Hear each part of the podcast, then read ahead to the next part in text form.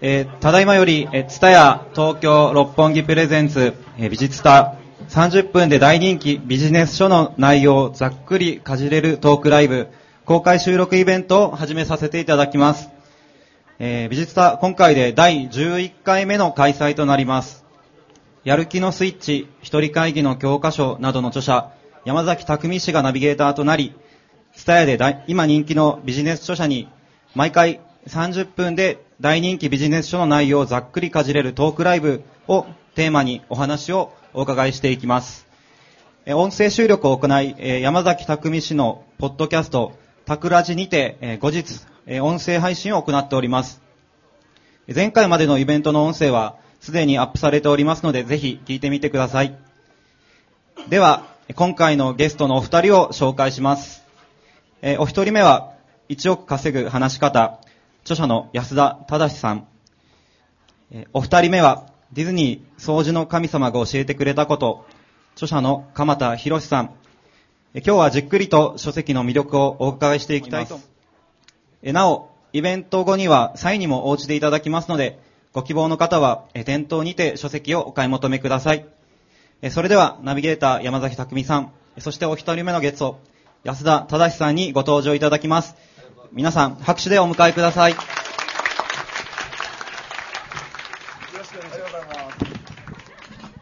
あ、すみません。よはい。よろしくお願いします。ろしくお願いいたします。はい。えーと、本日ですね、あの、この会場では最終回の美術だということになるんです。最終回ですもんね。はい。こ今日もこのようにですね、もうこの期待している皆さんのこの雰囲気、ね。すごいですね。それがですね、もうキャパが対応できなくなってですね、えーこういう形で、まあそういう意味で言いますと、最終回にふさわしい、えーゲストの方をお招きしております。1億稼ぐ話し方、安田、えー正さん。どうも。よろしくお願いし。ますしかし、これはインパクトのある、えーね、名前ですよね。1億を稼ぐ話し方です。これは往々にしてこれ何を伝えようとされている本になっていくわけでしょうか。どっから話していけばいいでしょうかね。うん実際稼げるようになっちゃったんです。おーもうすでに脳脳をやられてます、皆さんね。それもね、まあ、あの、多分山坂さんから聞いていただけると思うんですけども、すごい下のレベルから、ぐんと上がっちゃった。うんで、多分いっぱいこうお金を稼ぐ方法ってありますよね。その中で一番簡単。多分皆さんもおできになります。おーなもうすでに今これ1億稼ぐ話し方です。なってます。なってます。もう、もう皆さんの手元に届いてます。届いてます。ねえねこの安田さんは一体今に至るまではい。どのように生きてこられた方なんでしょうか、ええ、あの先ほどちょっとお話をしましたけど、ねはい。相当下のレベルから来てるっていうのは私の強いところ。うん。あのまあ、大学も母校の名前言うのは、まあ、ちょっと恥ずかしいですけども、あの悪いですから、まあ、三流大学。それから健康も悪かった、20代ぐらいお酒飲めませんでしたもん。うん。35ぐらいで初めてビール。まあ本当にどん底ですよでどん底から来てで、まあ、これ就職なんですよね今もね。で就職なんでこれ就職しちゃいけないなと思ってイギリスに行ったんですよね。うん。でイギリスに行って英語を勉強すればなんとかなるかなと思って行きました、そしたら発見しちゃったんです。英語じゃないなとこれは。お英語上手い人っっていっぱいいますよね、うんうん。で英語いっぱい上手い人、まあ、例えば私のホームステイしてるところには、えースイス人とアルゼンチンがいたんですね、で食事してる時に英語そんなうまくないんですよ。英語もうまくないけれどもなんかエネルギーがめちゃくちゃあるんですよね、うんそれから多分ねコミュニケーションのスキルがあるんですよね、うん。でだんだんね英語よりもこっちの方が将来ものになるんじゃないかなと思って勉強しました、あーあのその安田さん自体はその子供の頃とか学生の頃の安田さんと、うん。今の安田さんは別人ですか？それともよく似てますか？別人。あ別人なんですね。あの小学校の頃ってね本を読み始めるとね4行ぐらいでね声が震えて読めませんでしたもうみんなに嘘つきって言われてるんですけど、うんこれ本当です、本当です、内気だったってこと内気だったです。上がり症で。上がり症で。全然そういう面影が。ちょっと待って体型がこんなもんですから許してくださいね皆さんね。体型こんなんだったらなんかずぶとい感じがするでしょ。本当は違うんですよ。本当は違うわけです、ね、本当は違います。本当は違います。じゃあそのイギリスに渡った時に気づいちゃった何かがはい。今の安田さんを作っちゃった、その通り。おー何に気づかれたんですか？あのね分かりやすい話し方。うん。って何かって分かっちゃったんです。分かりやすい話し方、うん。あのよく分かりやすい話し方とか論理的な話し方しましょうって言いますよね、それって何って誰も多分知らないんですこの会場の。皆さんが。それを知っちゃったら、まあ、お金も入りましたし、うん。ん例えば驚かないでくださいね。私の時は東大で教えてます。ああ私そこ驚くとこじゃないですよ。あそうですね。そうですよねの。そうですよね。ところですよ。じゃあもう一度言います。ああ、まあ、ちなみに私早稲田の先生もやってるんですけども東大も教えてます。そうですよでねでしょ一橋も教えてます。おーそうですよね。でなんとお茶の水代でも教えてるんです。おおそうですよね。それって何かって言ったら、単純な一つのルールさえ分かってれば、うん。多分皆さんも代わりに教えられます。おおそうなんですね。本当です。えーじゃあ今日これももうあと20分後には皆さんそれを手元に手に入れることができると、うーんこれ買えばですよ。ねあああと20分話を聞いてこれを買うだけで、うん。触りはやりますよ。触りはやりますけども、うん。ディテールはこれかな、ああ、ええ。ちょっとその触り聞いてみたいですけど、えそのある意味その留学されて、はい。そしてホームステイされた時に自分とは違うキャラの濃い、はい。えーはい。人たちと会った時、えうん、やっぱりいささかなるショックを。受けました。ああそうなんですね、まあ、これラジオで、まあほまあ、放送されるっていうんで言っちゃいけませんけども、うん。ついさっきまで、うん。次席次世代リーダー養成なんとかなんとかっていう報告会聞いてきました。はい。でその内容の分からなさに今びっくりしてるんですけどもあらららららあららら。そうなんですよ。だからそれってずーっと大昔ですよ。はい。それなんで分からないって私が言えるのかっていうと、はい。1976年の出来事なんですけども、はい。その時にその分かりやすいって何なのかを発見した私だからということが分かんなくなっちゃったんですよあー。それは何なんですか？あのね言いましょうか。はい。皆さんもね何か話しするときね何かお話をしますよね。例えば結婚式のスピーチが一番分かりやすいんです、うん。これですよね。って言っといて思いついたら次のこと話してません、だああこれだこれだって思って次のこと話しません？でそうしてるうちに分かんなくなりません？はい。それを直せばいいんですよ単純に。それを直す。ええ。はいそれはねどういう感じかっていうとね例えばね何かこう,、まあ、こういう事務所を作るとかね、はい。あのお店を作るって設計図が必要ですよね。うん。設計図がない状態で話してるんですよ私たちって。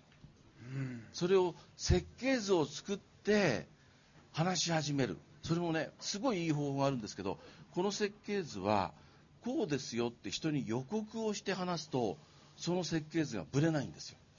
あそれから、はい。いいいですか、はい。もう一つはね、うん。設計図を予告しますよね、うん。そう相手が面白いと思ってくれるんですね、そうすると私がこう今こう今は設計図ない状態で話してますから結構辛いんですけども、うん。あのー予告をして相手があこういう話ですよね、私もこういう話ですよね。って言うとぶれない、ものすごい相手は興味を持ってくれる。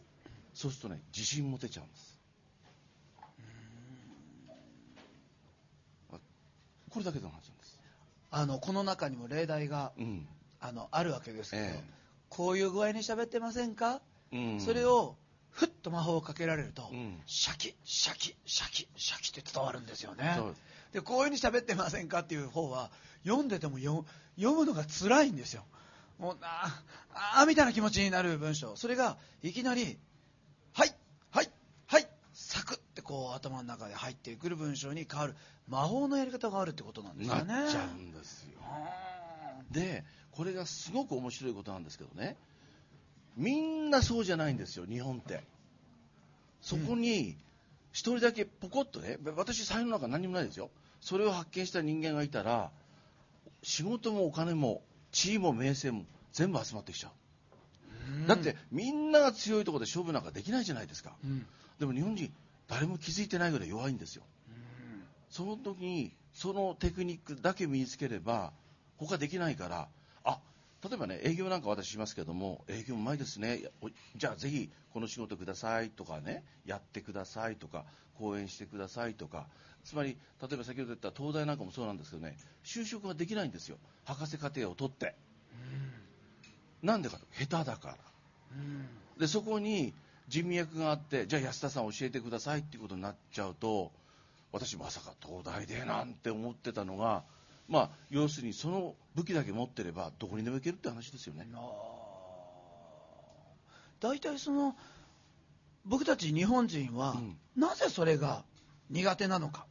それはなぜなんですか？これはね打ち合わせをしないでこうやって2人で話せるでしょ？はい。これだから。あ私が何話しても山崎さん拾ってくれるし山崎さんが何お話になってもうん。拾ってくれるしそれから話せなくても通じちゃうし。そういう文化なんですよね。ああおもんばかる文化の中で育っているから、うん。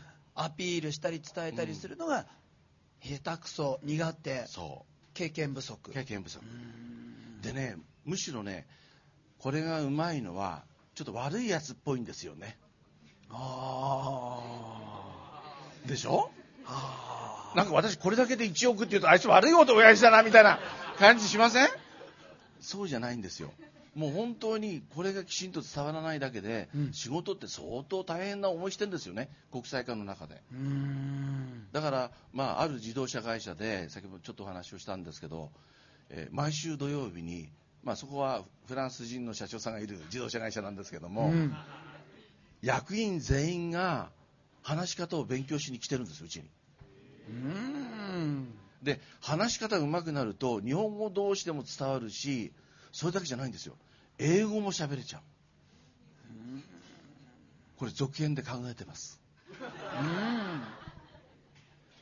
でももう今その企業のトップの人たちははい。どうも話し方に、はい。あの前へ進んでいくうん。コツがあるんだぞとうん。いうところに気づいてらっしゃるってことですよね。うん、でもね幸いですけどね、はい。気づいてる人たちって日本で何人かぐらいしかいないですよおだから皆さんが気づかれたら、ーうん、それは全然違うんじゃないですかねそのコツたるものを聞いてみたいですよね。じゃあねえー、と今何分前なんでしょうか？10分前？はい、じゃあねちょっとやってみましょうか。はい、これまあ本当はいろんな方法あるんですけど一番簡単なやつやりますね。はい。脳がね全然違いますから、はい。山崎さんは、はい。なんでこんなに人気があるんですかって質問をしますよね。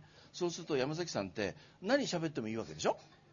どんな風に喋ってってもいいんでしょ？はい、それを今から禁じます、あはい、でどういうふうに喋っていただきたいかっていうと、はい、3つ理由がありますって言っていただきたいんですはい、山崎さん、はいなんで山崎さんってこんなに人気があるんですか？それすごい難しい問題ですよね。これ収録されてるのなんかドキドキしますね。これしますよね、おもんばかってしまいますね。うん、あそれには理由が3つあります。さあこれなんですよはい。えはい。あ、答えるわけですえ、ね。答えてください一つは、今、こうやって聞きに来られてる方々が知りたいと思うことを僕が知りたがってるから。素晴らしい、でもまだ2つありますああと2つあるんですね。えー、そしてですね、僕がですね、日本人の日本語通訳がとても上手だから。おお3つ目わは、まあ、ルックスですかね。あそこ笑うとこじゃないんですか？ったこれ笑うとこじゃないですよ。それ笑うとこじゃない。なるほど、はい。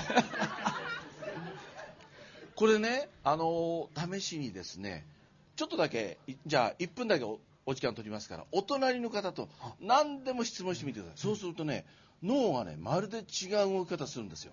お今までみたいに自由に話してるのと違って脳がまるで違うの。このまるで違うことをマスターすると上手くなる上手くなると1億稼げる。まあ、じゃあ全員でってわけにいかないんで、うん。じゃあちょっと前の方に質問しますね。どんなタイプの男性がお好きですかってお隣の方でしょうけどもじゃあどんなタイプの女性がお好きですか？すいません。じゃあ、誠実な方です。そういう突然言わないでください。ルールがあるんです。あ3つありますって言ってください。3つあります。はい。1番目は？誠実な方、はい気が利く方、はもう面白い人。面白い人。はい。みたいに何でもありがとうございます。何でもいいです。でもちょっと脳の動き方違いません？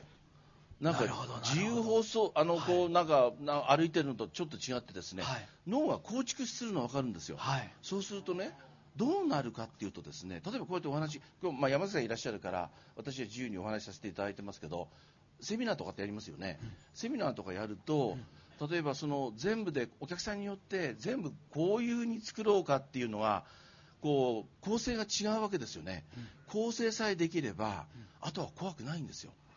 何にも細かいことなんか覚えなくて、マイク一つあれば、まあ、パワーポイントは必要でしょうけども、いくらでも喋れる、いくらでも喋れて書いてありますけどね1日1200万もらったことあります。1日1200万1回だけですけども。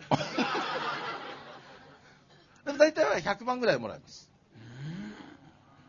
でもそれだけですよ。私の技術って。だから本当にこうやって公開しちゃうと私あと皆さんにしっぺ返し食らいそうなんですけども、これ読まれちゃったら怖いな。仕事が。なくなっちゃうかもしれない。これを読んだ方がいい理由が3つあります。そういうことですよね。そういうことですそういうことです。そういうことですよね。そういうことでもあのあれですよね。3つありますって言った瞬間に、うん。この頭の中からいたずらに出てくるアイデアをこうちぎっちゃ投げちぎっちゃ投げしてた自分がですね、うん。こう検索エンジンがくるくるっと動き出して、うん123って見つけてくれる感じがしますねさすがはいさすがですまとめ上手そんな感じですよねううんんまずそれが一つの今日お持ち帰りいただける一つのコツですよね、うん。これ読んでいただくとそういうのがたくさんあるんですが、うん。もう一つなど何かございますか？あのですね、はい。これものすごい簡単なんですけどね、うん。好きなあのドラマを見て、うん。友達に飲みながら喋ってみてください、うん。そうするとねドラマの順番で喋れないんです、うん。自分が視点があって構成を組み立ててこういう話をしようと思った瞬間にそのドラマと違う内容、まあ、ごめんなさい。内容なんですけど伝え方がまるで違って人は感動します。ドラマを見なくても。それ結構いい練習なんですよ。だからもうただでできる練習って言ったらそれですよね。あー。うん。普段から自分が見た映画とかドラマうをん。人にレポートする、レポートする。でそうすると感動が伝わるような喋り方ができるようになると、うん。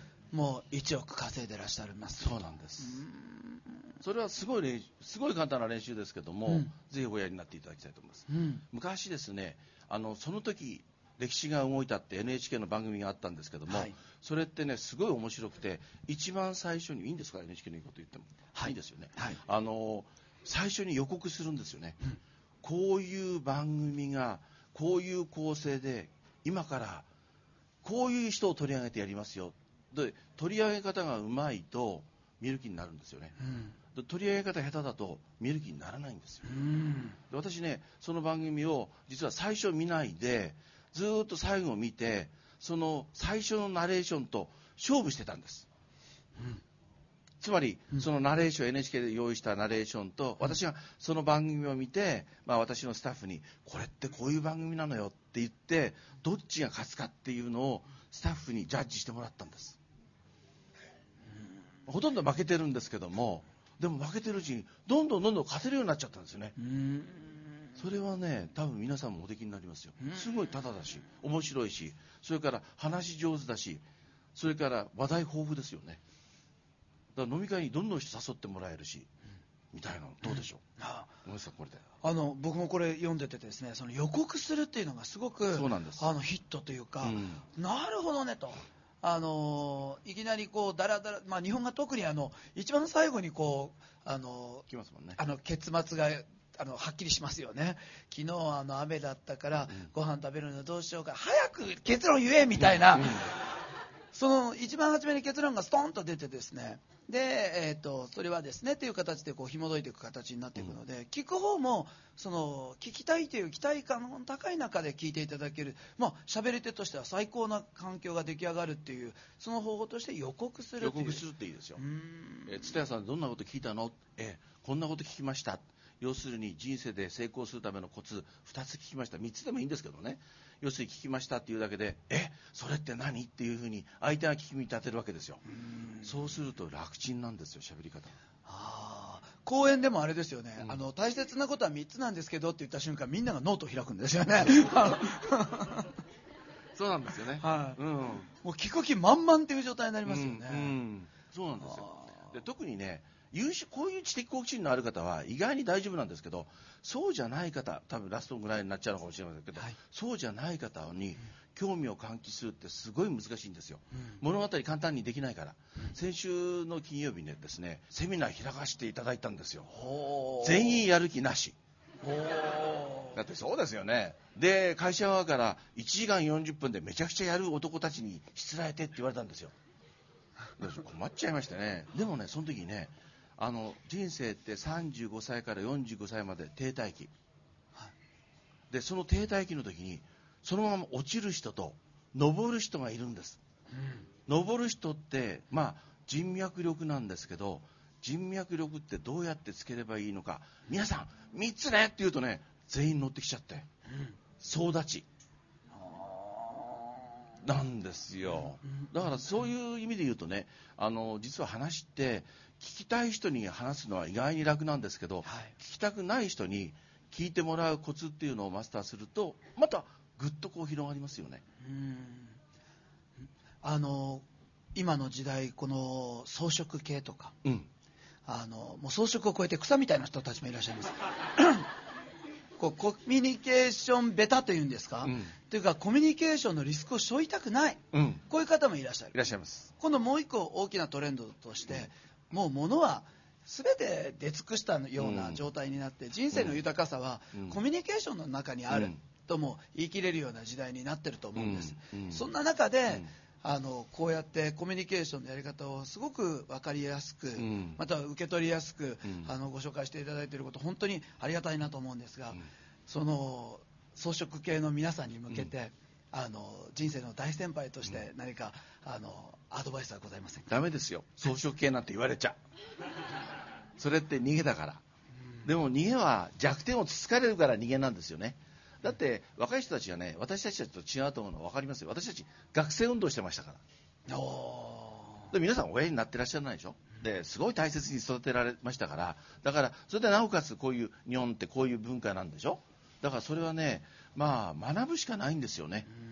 でもう一度最後に言わせてくださいね。学ぶとめちゃくちゃ得なんです。うん。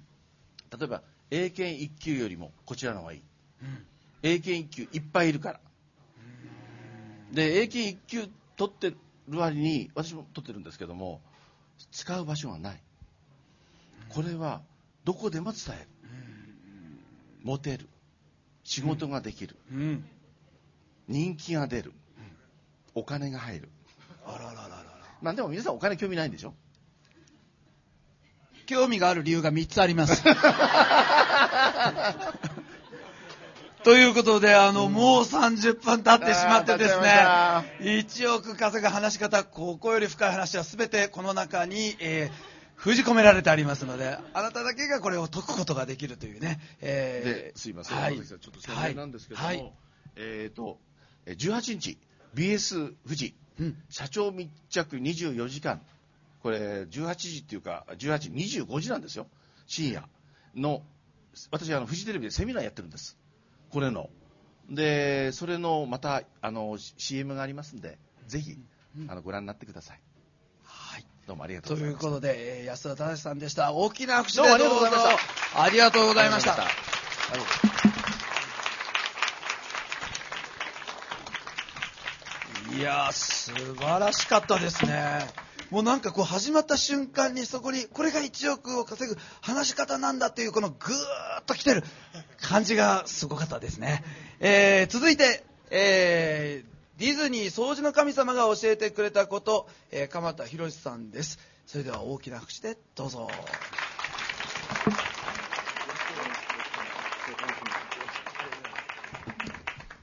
えー、鎌田さん、僕あの、これ読んでですね、はい。泣きました。ああ、泣けるように書いたんですけど。あのまんまといや本当に感動してですね、え泣きました、うん、なんて言うんですかねこれ泣き方がこれ山が4つぐらいあるじゃないですかあああり中にますね。で1個目の山で泣いたんですよでまた2つ目が始まるなって思うと2つ目でちゃんと泣いて4回ちゃんと泣かせていただきましたが本当に素晴らしい本ですよねありがとうございます。これはどういうあの気持ちで皆さんに届けるっていうこの意思を持たれて書かれた本になっていくんですか、まあ、そもそもあのディズニーのノウハウ本はこの世にいっぱい出てますよね。うんね出ちゃって出ちゃってもうどうしようもないぐらいに。はいで、実はあのフィクションで表したかったんですね。はい私の体験をもとにそういったものをもっとこうエッセンスが分かるように書き上げたものなんですけどね。はい。あのーまあ、中がこう物語になってるんですが登場してくる人たちがちょっと斜めだったりちょっと塞いでたりするんですよねその通りです。はい人生は斜めに構える人がいっぱいいますから。はいえそれが僕ちょっと意外だったんですね、えディズニーの物語本だからほんわかそして素敵で透明感のある人たちがいっぱい溢れてるのかなと思ったら 案外どよよーんとしてる人たちがディズニーというところを通してどう変わっていくかっていうのが面白いですね、えそうですね。はい本当にあの生々しいですようん。で最初からあのハッピーハッピーで来てる人はいませんからねうん。ええええ鎌田さん自体はどういう生い立ちで今を迎えていらっしゃるんですか？生い立ちから話すと30分じゃ収まりませんそりゃそうですよね。ええ。いつもあの私は2分で喋ろうというふうにいつもね、受講生には言ってるんですけどね、はい。ええ。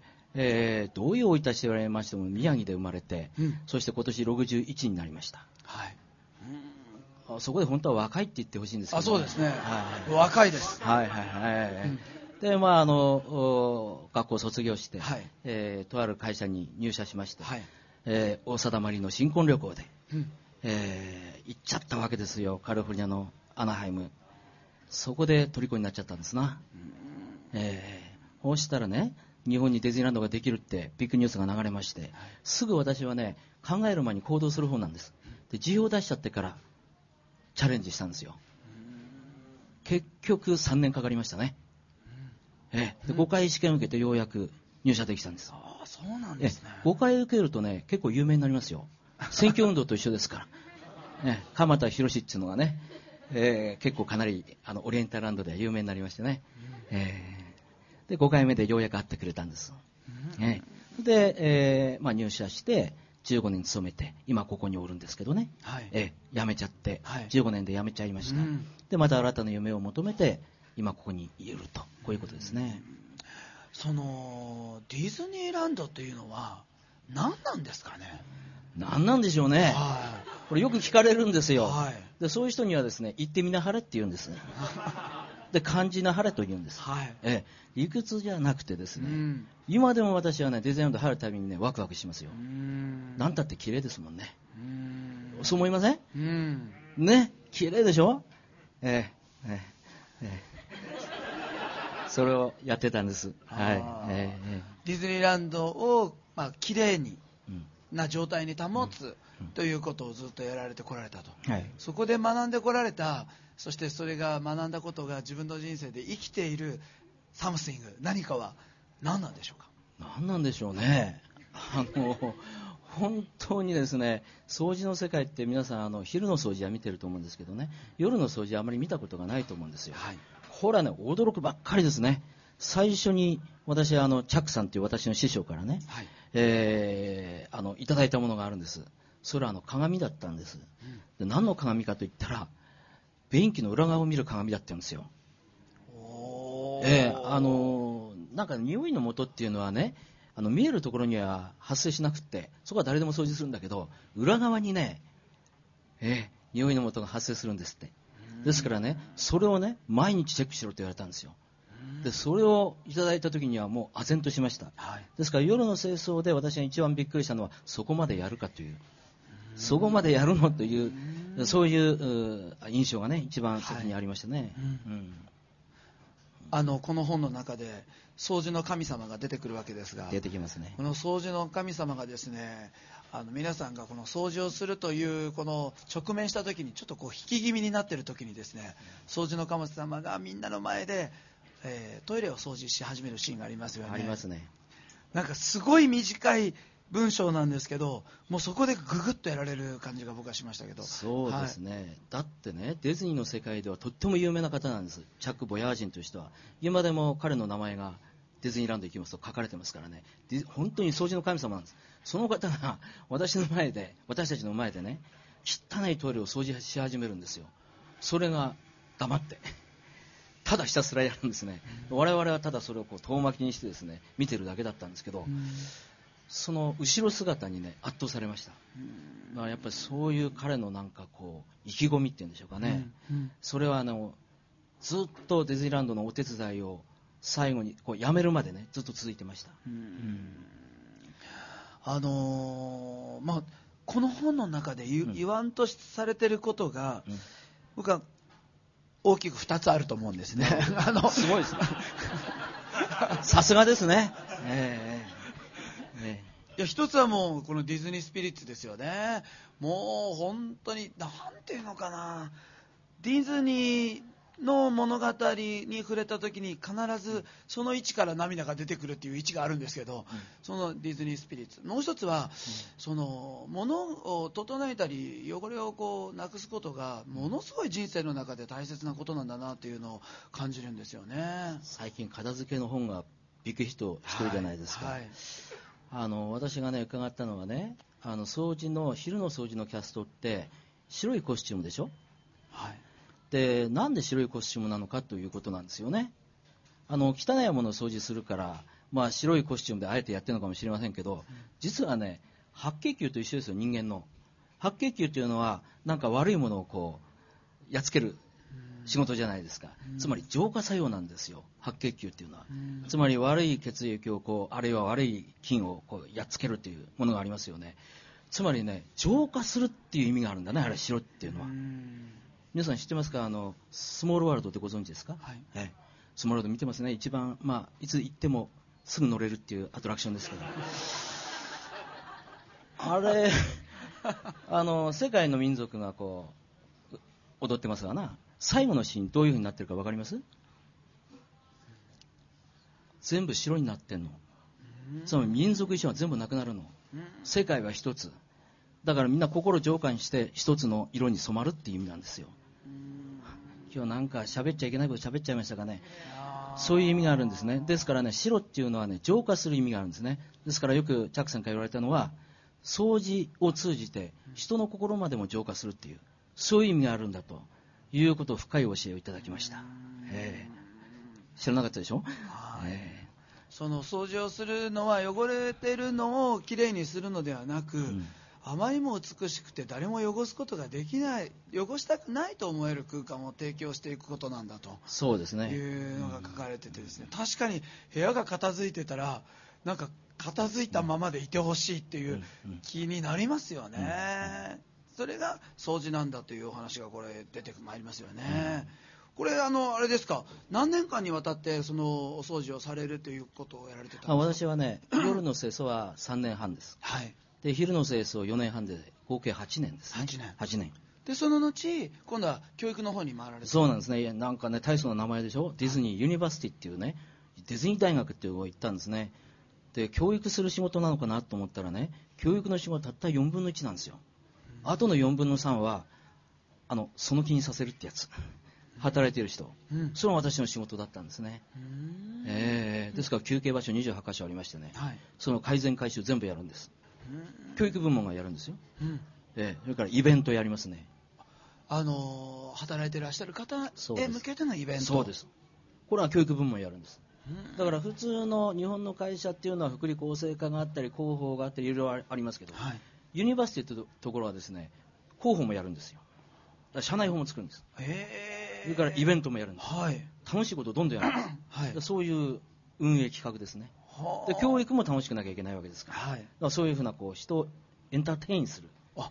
まさしく仕事なんですよ、ディズニーの中の教育はそこも entertain をしていくそういうことです。場であると。そうです。はあ、あのちなみにですね、このあのディズニーで働いている方々のことをキャストと呼び、キャスト。そしてそこに来られるお客さんのことをゲストと。ゲストと呼ぶ。呼ぶ、えー要はあの舞台でこう活躍されたりする人たちのことだけをキャストと呼ぶんではなくそうです。お掃除されてる人も裏方の方もみんな合わせてキャストなんだとこのもうそこから始まっていますよねうん、あのね、ディズニーの、ウォルト・ディズニーさんの凄さっていうのはね、はいパラダイム転換なんですよ。はい遊園地っていうパラダイムから、うん劇場っていうパラダイムに変えたんです。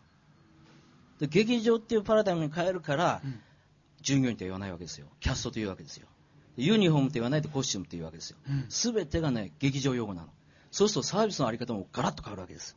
あその辺の、よくディズニーのノウハウ法があってね、いろいろとディズニーの教育が素晴らしいとかなんとか言うでしょ実はそのところに気がついてないとね、うん本当のところはわからないと思います。うんだってもう、山崎さんご存知でしょすべて何かこう、世の中に素晴らしいものを発信するっていうのはね、パラダイムを変えた時ですから。パラダイムを変えた時変えた時ですよ。だから、ディズニー、パラダイムってのは最近いろいろとね、いろんなところで言われてますけれども、あの、ウォルト・ディズニーのやったことはね、パラダイムを変えて、新しいテーマパークというものを世に表したってことですね。ものすごく大きな貢献をしたと思いますよ。こうやって皆さんこう参加された方々がですね、えー、おのおの今日は家に帰るわけです、うんそして明日は職場に出かける人もいると思うんですけどそんな皆さんが一つこのこと試してみたい一つこのこと気をつけてみたいということを持ち帰れるとしたら何かございませんか？どうなんでしょうね。もうまださ、もう30分ですか？まだ経ってませんよね。まだ経ってませんよあまだまだ。いつも私、あの、2時間時間いただかないとですね、全部喋りきれないんですね。だから30分っていうのは私にとって離れ技なんですけれども、そうですね、まあいろんな職業あると思いますけれどもね、はい。あの、例えばサービス業に携わっている人は、ステージという感覚でやったら、まるで変わるでしょうね。うん。レストランであってもショップであっても、うん。お客様が来るところは全部ステージっていうパラダイムでやったらまるで変わりますね。だっていいつも観客がいるわけですから、えー常に自分が見られてるって意識しながら働かなきゃいけませんからね、全く違うでしょうよ、うん。ええまあ、そういうことだと思いますね、あー。えこうやってあの前からこう見ているとですね、聞いてる中のにももうエンターテインしてる方がいらっしゃいますもんね。こう聞いてるっていうんじゃなくて聞いてるっていう感じの方がいらっしゃいますよね。それね、よく感じますよ、あの最近私、コミュニケーションについても、まあ、コミュニケーションの大先輩に向かってね、言うのもあれなんですがね、皆さん、パワーコミュニケーションって知ってるでしょ？パワーコミュニケーション、うん。パワーコミュニケーションというのは聞き方の問題ですね。うん。だから、例えば私、うん女子大でね、今のウフンがね。ものすごいパワーコミュニケーションでしょ。1600人の前でね、僕は講演をやったわけですよ。ね。えー女性の品格なる、うん。えー本を書いたところの大学でね、はあ。そうするとね、1600人ってその他大勢でしょ、はい。でもね、印象に残る子がいるんですよ。うん。その印象に残る子の特徴はね、うなずき。わ分かってるかわ分かってないかは別ですよ、私の話。でも私のは顔をちゃんと見て、瞬きもせずに、うんうんって聞いてる子、印象に残っちゃいます。うんとはね、このちょっとしたヒントが分からなくて損してる人がいっぱいいるってことを最近気がついたんです。うんうん。分かんなくてもいいから上司の前では何言ってるか分かんないんだけど、聞いてるふりしながら、うんうんってうなずくの。そうしたらね、人事効果が必ず上がる。それぐらい効果があるんですよ。で、これに気がついてない人がいっぱいいるっていうことに最近よく気がつきました。うんえええ普段は講演をされるときには主にどういうテーマで、えーこう喋られることが多いですか？あ私はほら CS って顧客満足っていうのがね、はい。えー、なりわいとしてますから、はい。まあ、顧客満足を高めるための6つのヒントをね差し上げるんですよ。6つしかないですよ。うん。もういっぱいあるんだけど、うん。いっぱいあってもようわからんから6つに集約したんですね、はい。でその中にいろんなこう事例の中にディズニーが入ったり、うんあるいは私のビッグクライアントの話が入ったり、はい。要するに世の中にこう尊敬されているようなうん。企業の事例をこうどんどん入れていくという、うん。そういう感じなんですけどね、はいはい、それしか知りません。えーどういう時にお客さんもしくは目の前の人は満足をあの勝ち得るというか満足を手に入れていかれるんでしょうか？あ私の話を聞いて、はい、いえ、えー、とこれがお客さんだとしますよね、はいはい。接客かもしれませんし、はい。えもしかすると、えー家庭の中でパートナーの方かもしれませんが、目の前の方が、あ素敵だな、満足だなと思われるのは、どういう時なんですかね？やっぱりこれあの私の6つのヒントの中の5番目に出てきますけど、はいニーズを捕まえるってことでしょうな。はあ。相手のニーズを捕まえる、だからあのあのなんだっけ亡くなったあのスティーブ・ジョブズが言ってましたでしょ、はい。例えばその自分が好きな子にライバルが10本のバラをあげたと、で君は15本あげると思ったならばそれはもう負けだよって。うんね、その子が本当にその子が何を送ったか何本送ったかの問題じゃなくて、その子が今何を欲してるのかを理解しないと意味がないと。知ってます？スティーブ・ジョブズはそう言いましたよね。それと同じことだと思いますね。やっぱりニーズをちゃんと探る。でも最近思ったんですけど、うん。もう喋るとねキリがないんですけどね、はい。これ以上聞きたい方はですね私のセミナーを受けていただければいいんですが、はい。あのー最最近思ったんですがね、はい。そのお客様のニーズをねあのよくアンケートで取る人いますよね、はい。あもう大賛成ですよ。だけどねそれはね他の企業もみんなやってんの。うん。だからね差し当たりのないうん 飛び抜けたものが何にもできないわけ。うん。ね。だから提案しなきゃいけませんよ。うん。つまりプロとしてはい。お客様が気が付いていない何かをこっちから提案する。だって今までカンブリア宮殿なんかでいつも話題に上ってるところはね全部お客さん気が付いてないことをこっちがもう先駆けて提案してみんなへえって言うんですからね。だからアンケートいっぱいやってますけどねほどほどにって。私はいつも思います。それはほどほど。であとは自分たちの何かを自分たちらしさを提案するという。だからディズニーはまさしくそのもう真骨頂でございますからね、ええ。それは大事だと思いますね。先生自体は普段はどういうライフスタイルなんですか？もうねは最近ね、はい。あの変なアプリをね入れたんですよ。い変なアプリ。うん。これ余命電卓っていうんですけどね。おでこれ1950年11月8日って入れたんですよ、はい。そしたらあなたの命日まであと15年って言いやがったからね、うん。え15年ということはねもうワールドカップあと4回も見れないわけですよ。あらららららら。でそこはね年月時間秒とあるわけよ。はい。で間違って秒をしちゃったの。はい。そしたら数が減っていくんだよ私の人生の数が減っていくわけ。うん。いても立ってもいられないですよね。うん。もうぼーっとしてる暇はないの。うん。ということになるとですねもう動き回るしかないね。うん。だから忙しい。もう本当に忙しい。もうねちょっと暇が出たらば映画見に行きます。もう心をなえるから年取ると。うん。あの感性が鈍くなるんです。だからね自らね感動をねこう呼び込まなきゃいけないわけですよ。つまりね待ってる暇はないの。うんだからそういう思いに駆られるから 自分でそのなんかワクワクするようなものは自分で取りに行きますね。こっちから取りに取りに行く。そうなんです。それがあの6つのヒントの中の6番目に出てくるんです。おー。なんかそこまで言うとなんか聞きたくなりません？私の話、ああもうもう、ええ。もう6個あるって言われた瞬間から耳ダンボになってダンまボですね。ダンボですね。ねえ。ですからどちらかというと忙しい毎日。うん。自分から何かこう求める毎日、うん。そんな感じですね、あのこの本はどんな感じで書かれたんですか、どんな移動中に書いてたとか朝早く起きて書いてたとかそういうあ表現実はですね、はい。これの元はですね私のブログ。お。これはねずいぶん前からね書きしたためていたんです、うん。その時のね主人公の名前は金田ではなくて高志。高い志と書く高志。うん。でそれをずっと書き続けていたんです、うん。そしたら編集者の誰かがうん。見たんでしょうな。で5年越しの恋なんですよ。うん。つまりずっと口説かれてたの。で私はねあの本を書くのは嫌だったんですよ。なんか売名行為みたいで。だからずーっと拒否していたの、うん。でも60になった時にはたと考えたの。また元に戻ったからこれからもう一回やり直せって言うんでね。うん。でいつ死ぬか分かんないでしょ？うん。だから記録に残そうと思ったの。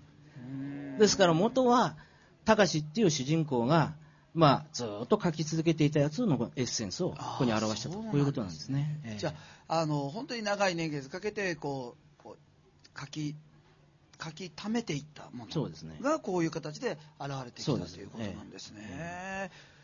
あの先ほど時間があるとこう映画に行くみたいなお話がありましたけど、これ時間帯的に言うと朝何時からいつも起きられるんですか？朝4時起きですね。あ朝4時に起きる。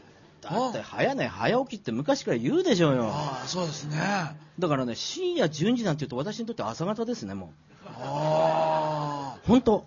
あほんでね、3時頃メールくれる人がいるんですよ。はい。で、私4時に打つんですよ。はいそうするとね、相手はね、あの人いつ寝てんのっていううん感じなんですけどね。その代わり夜早いですよ。もう私にとってはもうそろそろ、えー10時半ぐらいには寝ちゃいますからね。ああ、ええそうなんですね、えええええじゃあ早く寝てものすごく早く起きて、うん。時間をこう有効利用されてるということですね。えそうですね、有効利用っていうか、まあ、根性がないんですな。もう夜になるともう眠くなっちゃう。はい。そんな感じですけどね。はい。ええもうそれを根性に変えられても大変なところになるわけですけど朝起きられて必ずやってることって何ですか？朝やってて必ずやること、はい。うん、まずね、Facebook のチェックだね。ほあ私、Facebook やってますから、いつでも友達になりますから、あのぜひぜひ、あのまずそれのチェックで、必ず朝一番に、はいえー自分の思いをしたためますねえーそこから始めます。おはようございますから始めますね。でも迷惑でしょうね。4時頃起こされてね、大変だとは思いますけども、そこから始めますね。それから、あの、コーヒーを自分で飲んで、はいえーそれから、最近新聞あまり読まなくなったねこれ、残念なことだねうん。えー新聞あまり読まないですね。まあ、あとは何するでしょう。まあ、今日の計画を立てたりとか、はい。今日何を話そうかなと思っては見たものの、それは相手次第だから考えてもしょうがねえなと。うん。山崎さん次第だから考えてもしょうがないとうん。思って、まあ、そういったことを思いつつ、はい。今日一日何をやるか、それを考えます、ね。あーえーということは、この起きて瞬間からの2時間、3時間は、自分と向き合ってる時間が非常に多いということですね。の通りです、その通りです、その通りです。あえー全くその通り。すごい一日が充実しますよね。だって時間減っていくんですから。あと15年ですよ、毎日まで。毎日が愛おしくて愛おしくて、もうたまりません。あーえじゃあ一日一日こう作品のように作り上げて送り出してる感じですよね。そうですね。先生のはい、あの良き人生、何をして良き人生だと先生はこう定義づけてらっしゃいますか？またね、難しい質問するよね。こんなの答えられたらね、えー最高だと思います私はね、やっぱりね、人間ってうん感動する動物なんですよ。うんだからね、感動していたいし、うん感動をお届けしたいと。うんもうこれしかないです。なぜ私ディズニーランド行ったかというとね、ディズニーっておせっかいですよね。おせっかい。要するにね、これでもかこれでもかっていうおせっかいなんですよ。うんだから私もともとおせっかい屋ですから。うんで、ディズニーの仕事やってるとおせっかい堂々とできるんですよ。うんあうんだこれがね、なんといっても私にとってはこう、楽しいことで。はい自分の人生そのものかなっていうふうには思いますけどね。とにかくおせっかいです。まあ家族には不評ですけど、おせっかいすぎるって言ってですね。えなるほど、感動の人生、そして何かしてあげたいというこの溢れる気持ちを、えーで生きてらっしゃると。そうですね。う。ん。そんな感じですね。昨日のフェイスブックにもそれ書きました。人間はいつだって感動を共有したいって、うん。そういう動物なんだって、うん。時としてはおせっかいかもしれんけど、うん。っていうふうにフェイスブックに書きました。うん。はい。今日あの集まっていただいている皆さんはあの比較的若い方が多く、ええ。そして自分の未来にあのたくさんの夢とか、えー希望を持たれている人が多いんですけどその皆さんに向けて何かメッセージいただけませんか？そうですね。あのね、いつも思うんですけど、なんで私が掃除の世界に行ったかって、実はね、自分でね、そのように仕向けていたんですよ。うんあの、初めて28歳で応募したんですけど、コネクション何もないのでね、アメリカのカードウォーカーという会長に手紙書いたんです。ディズニーカンパニーですよ。1回の28歳の若造が。うんで、その時にね、まあ、生意気な文章でした。私を採用したらね、絶対いいようにするよとかね、2ページ目になって書いたかって言うとですね、採用された暁には世界で一番美しいパックを作ってあげるって、何の根拠もなしに、そこでは誰もゴミを捨てる人はいなくなるでしょって書いちゃったのよ。そしたら、はい、掃除。つまりね、今皆さんここにいるのはですね、すべて自分の行動の結果なんです。もうね、これだけは言えるんですよ。健康の結果、人間関係の結果、全部そうでしょ、その原因を作ってるのは実は自分だっていうことなんです。で、みんなね、私あの人のせいでこうなったって言うかもしれないけど、その人と巡り会えて、その人と仲良くなったのも自分だからね。すべてはね、行動の結果なんです。残念ながら。だから、せぜひそれをこう、おこう心に留めていくとですね、希望が湧いてきません？つまりこれからどういうふうに行動するかによって未来は明るいってことですよ。過去はもう変えられませんから。でもこれからは変えられるってことですよ。ものすごい希望だと思いませんかね。自分の行動によって結果得られるんですから。はいぜひぜひ、えーやっていただければなというふうに思いますけどね。あの鎌田先生は本当にあの、まあ、人生の先輩なんですけどいえいえ。キュートですよねあ、ありがとうございます。なんて言うんですかね、ええええこれすごいキュートな方だなっていう感じがするんですけど、ええそのよく生きるとかうまく生きるとかうん。の中にキュートな自分でいるっていうことはすごいなんか大切なことのような気がするんですがどういう資質というかどういうキャラというかあの大切にするといいよみたいなものってありますか、やっぱりこう純粋さ？うん。だってほらドラッカーさんだって言ってんじゃないですか。一番大事なのは真摯さだって。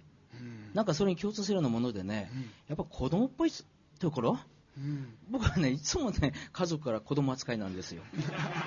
もういつまでたっても子供ねって言われるんですけどいいじゃないですか、だってウォルト・ディズニーだってそう思ってたんだから。うん。うん、だって年取ったって心の子供の心は誰だって持ってるって、うん。えーそれはねイノセンスって言うんですよ。はい。らそこだと思うんですね、はい。だから人が感動したりドラマ見て感動したり純愛もんだって、うん。ドキュメンタリーだって全部この純粋さに感動するんですから。うんそう思いません、うん。なんかこう企んでる人よりはなんか純粋にこうバカさ加減とか楽しいことをわーっとやったりとかそういう人についてはなんかすごく可愛いと思いませんか？はい。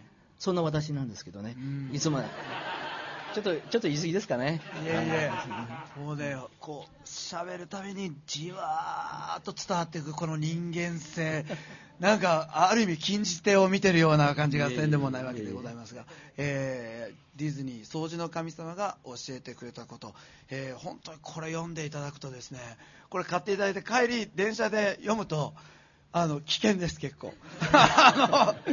なんか隣の人泣いてて怖いんだけどっていう あの形になるので、とっても危険でございますけど、なんかこれ読んでいただくたびに、えー、鎌田先生があなたの心の中を掃除してくれるというね、お話となっているんですね。えー、時間もいっぱいと先生になってしまいました。えー、最後にじゃあまた最後に一言、ちょえっと送っていただきましょうか。はい、あの本当に皆さん今日ありがとうございました考えてみたら蔦屋さんでやるこれ最後はいと聞きましたね、なんて強運なんでしょう。鳥を務めさせていただきました。はい。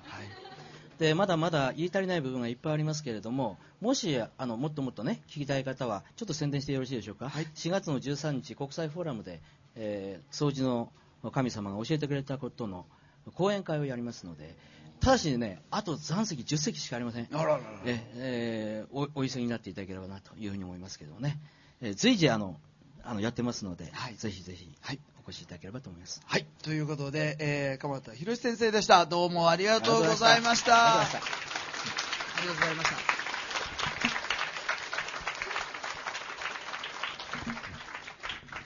約1年、ですね、あっというね間でしたね。やってきたこの美術タでございますが、えー、キャパオーバーということで。そうですね、本当に申し訳ないですはい。けれども。まあ、この六本木ヒルズでやらせていただくのが最後になったということですよね。そうですね。はい。で、まあ、今後はですね、あの、ちょっと場所を変えて、えっと、定期開催じゃなくて、ちょっと不定期という形にはなってはいしまうとの思うんですけれども、うんまたね、素敵な著者の方たくさんお呼びして、はいお話をお伺いしていきたいなと思います今ので。日も濃かったですね。よかったですね。ねえ。もう脳があっちに行ったりこっちに行ったりしてたんじゃないですか？ねえ。